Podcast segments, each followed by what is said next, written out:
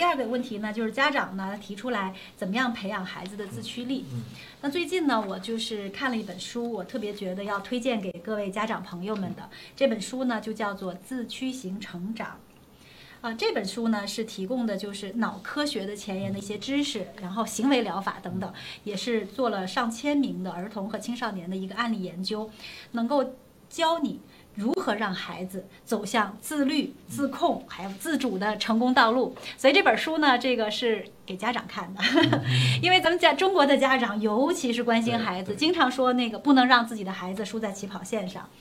其实家长只要我们把这个孩子看成是人生，不管你是长跑还是短跑还是马拉松，只要你看成是一个跑，跟别人比赛，那就完了。那你就已经掉到了这样的一个困境里。什么困境呢？就是只要你一管就死了，然后你一放它就乱了。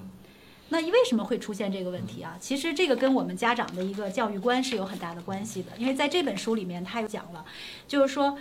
刚才我们说的这个一管就死一放就乱的这种教育观呢，实际上是一种叫做挑战努力模型的这种教育观。在这种教育观这个基础之下培养出来的孩子啊，那家长呢就会有非常明确的目标，比如说我们的目标就是高考考上大学。那家长会给孩子什么清除很多的障碍哈，这些障碍比如说你什么家务都不用做，对你家里是你除了给我考试之外，什么事儿你都不用关心，对吧？你没有娱乐。那么在这种模型下面，最终你能代替孩子去考试吗？不能，对吧？最终还是要靠孩子自己去努力完成的。然后他要自己进考场，最后冲过这个这个终点线。所以对于孩子来讲，孩子是否努力，对吧？他坐在那儿，他是否努力？那他如何有效的努力？这些问题，家长是没有解决方案的。所以这本书呢，就教各位家长要从这样的一种挑战努力的模型中挣扎出来、摆脱出来。那么要切换另外一个教育模式。那有人把这个另外一种教育模式总结了一下啊，我觉得在得到的这个老师里面讲的特别好。他说叫什么叫压力控制感模型？哎，我当时就是我特别有兴趣，我就仔细看了一下这压力控制感模型到底是怎么回事儿哈。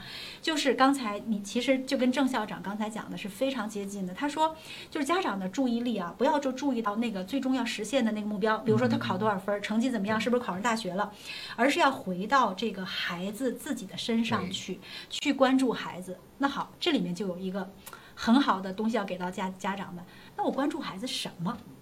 我觉得这个是重重要的。这里这本书里面介绍说，你要关注孩子他的压力，嗯，就是。当你关注到孩子的压力的时候呢，就是你并没有说，哎，他是不是努力，他如何努力，而是说他在这个过程中实现目标的这个过程中间，他有没有给孩子提供控制感？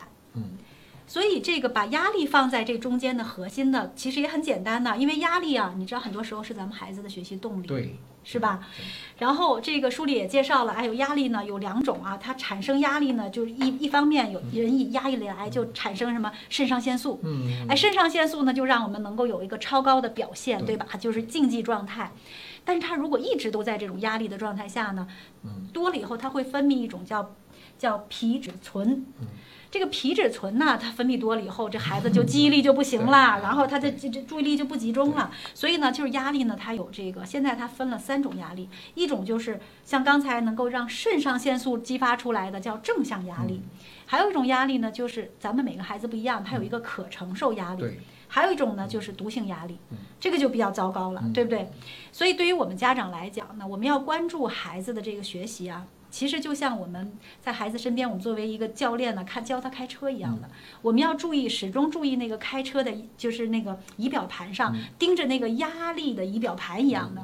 如果他压力太高了，我们要适当给他减压，对，对，要帮他调试一下，而不是说你要拿着方向盘帮他去开到目的地，你做不到的。所以我们家长呢，就是坐在副驾驶位上的。是孩子的一个教练，一个顾问，我觉得这个角色要非常重要。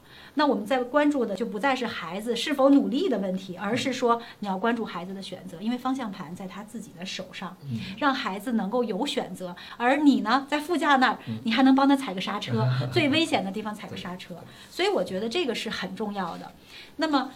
有了这个，他就能成长吗？那还有最后一点点，就是刚才我们跟大家分享的，就是你还是要让孩子能够有自己内在的成长动力。对。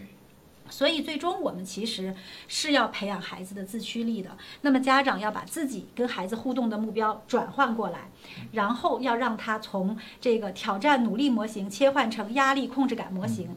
然后在孩子面对这个选择，面对他一有选择就有压力了，对不对？那么我们家长呢，要去除到一些最危险的那些选项，然后让他自己做选择。那么在这个时候，我们家长。